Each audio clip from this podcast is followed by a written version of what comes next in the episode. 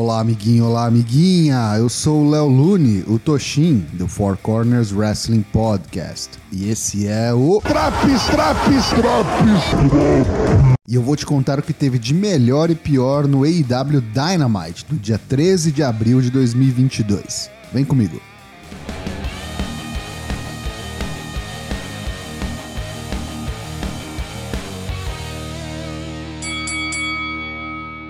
Começa o show ao som de Living Color puxando a galera pro primeiro combate da noite.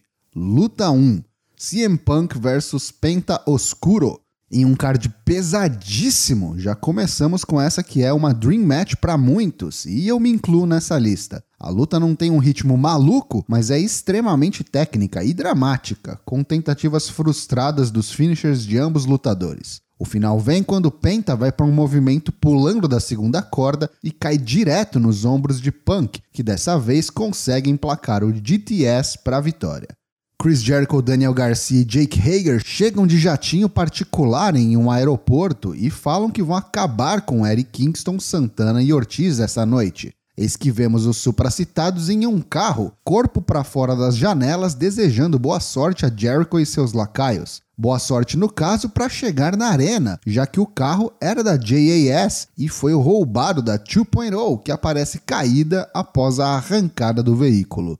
Luta 2: Redragon vs Jurassic Express pelos AEW World Tag Team Championships.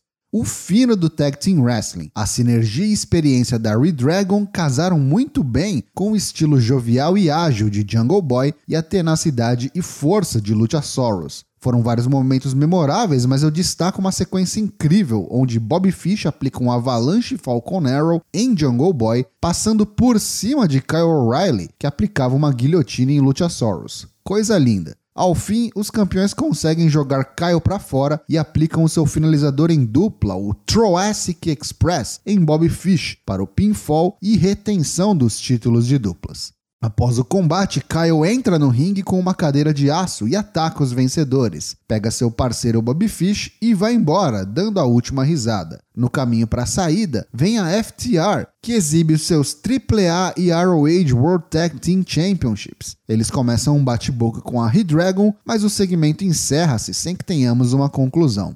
Tony Schiavone entrevista a Blackpool Combat Club nos bastidores, agora maior, com a adição oficial de Wheeler Utah. Utah diz que nesta sexta-feira o verdadeiro trabalho começa, quando eles derrotarem a invicta Gun Club em uma Trios Match. Jamie Hayter e Tony Storm estão cara a cara nos bastidores e são informadas por Tony Schiavone que elas se enfrentarão no primeiro round da Owen Hart Foundation Women's Tournament. Luta 3: MJF vs Captain Sean Dean. MJF perde um bom tempo fingindo que o zíper de sua jaqueta emperrou para a distração do árbitro e o óbvio ataque do vilão ao pobre Capitão Dean antes do início da luta. Assim que começa, não dá nem um minuto e já vemos uma câmera nos corredores da arena com uma porção de seguranças caídos. Volta para o ringue e a torcida começa o coro de Queremos Wardlow.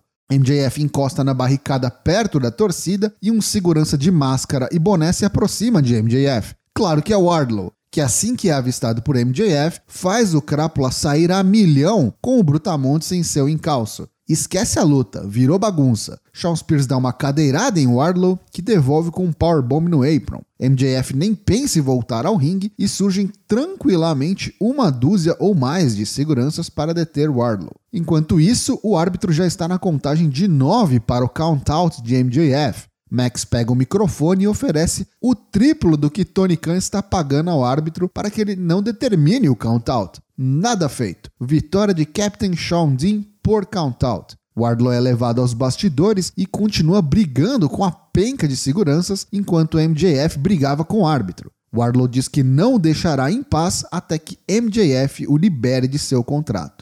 Luta 4: Eddie Kingston, Santana e Ortiz versus Chris Jericho, Daniel Garcia e Jake Hager.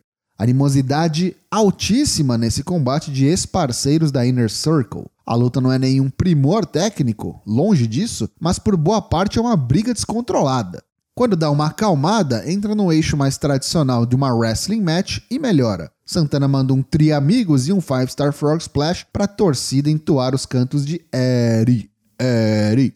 Eventualmente, chegam a 2.0 ao palco e Ortiz os recebe com um Suicide Dive. Daniel Garcia esquiva-se do Huracan, o backfist de Eddie Kingston, e empurra-o contra as cordas. Jericho aproveita e atinge Kingston com seu bastão de beisebol. A árbitra não viu e Garcia aproveitou para fazer o rolamento e garantir a vitória para Jericho Appreciation Society. MJF tá putaço nos bastidores e diz que vai pôr Wardlow para trabalhar, já que no contrato entre eles diz que MJF tem o direito de bucar Wardlow contra quem MJF quiser. Ele saca um envelope de dinheiro e entrega a José da Andrade Family Office. Surge então Butcher, o próximo adversário de Wardlow. Luta 5: Marina Shafir versus Sky Blue. Marina não toma conhecimento de Sky Blue e atropela a pobre coitada. Até alonga o squash, brincando com o adversário e mandando uma mensagem para Jade Cargill, que assiste o combate nos bastidores. Com um Triangle Choke, Marina vence por submissão. Luta 6: Powerhouse Hobbs e Absolute Ricky Starks versus Swerve Strickland e Keith Lee. Quem me conhece sabe que eu gosto muito da dinâmica Cruiserweight versus Heavyweight. Então, duas duplas tão heterogêneas quanto ao peso muito me anima. Não só isso, mas todos os quatro são bons wrestlers. A torcida tá vibrando demais pelo garoto da casa, Ricky Starks. No meio da luta, vemos Taz vindo até o lado do ringue. Quando Keith Lee preparava-se para finalizar o combate, ele corre até as cordas e tem seu pé pego por Taz. Powerhouse Hobbs aproveita e encaixa um lindo Spinebuster intitulado Last Will and Testament e pina Keith Lee, vitória do Team Taz. Nyla Rose e Thunder Rosa se pegam de porrada nos bastidores depois que Nyla chega com um bolo que diz ser para comemorar o reinado mais curto do título feminino. Rosa se antecipa e, antes que seja vítima, vira o bolo de Nyla no rosto da mesma. Sobra até um sopapo acidental de Rose em Vicky Guerreiro. Luta 7 Main Event: Minoru Suzuki vs Samoa Joe pelo ROH TV Championship.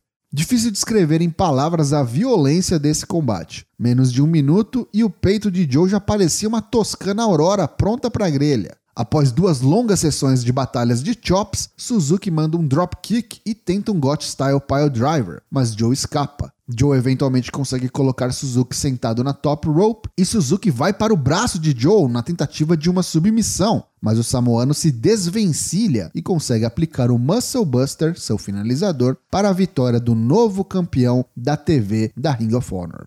Após a luta, Jay Little e Sonjay Dutt pegam um microfone para mostrar o presente que prometeram a Joe, uma caixa furada com um belo dedo do meio. Apagam-se as luzes e o verdadeiro presente é um ataque pelas costas do gigante indiano, ex-jogador da NBA, Satnam Singh, de 2 metros e 18 centímetros de altura. Little e Dutt juntam-se à montanha em forma de gente e sobram Little Injection para o acabado Joe. Fim de show. Pontos negativos desse Dynamite de 13 de abril de 2022. Quem é esse bonecão do posto indiano aí? Os caras metem o artifício do apagar de luzes para isso? Broxante é o adjetivo mínimo para esse final. Tony Storm deve ter tido calafrios e lembranças terríveis ao ver o segmento da campeã da divisão brincando de torta na cara com Nyla Rose. Tá louco. Marina Shafir é bem ruinzinha, hein? Imagina se ela começa a se meter a fazer promo igual a Honda. Oh boy. Já os pontos positivos do programa. Penta e Punk. Que luta, amigos e amigas. Foi minha preferida do show e tenho certeza que eles foram na marcha lenta e guardaram spots para uma possível rematch. Jurassic Express vs Redragon também foi muito boa e não teve farofa, veja só. Suzuki Joe foi a festa do tapa de qualidade. Uma pena ter sido manchada com o final horrível do programa, deixando aquele gosto ruim na nossa boca. Esse Dynamite leva nota 7,5 de 10. E aí, tá curtindo os drops do Dynamite? Não perca também as edições do Raw, NXT 2.0, SmackDown e Rampage. O Four Corners tem lives todas as terças e quintas-feiras, às 8 da noite, em twitch.tv barra 4CWP. Te vejo lá.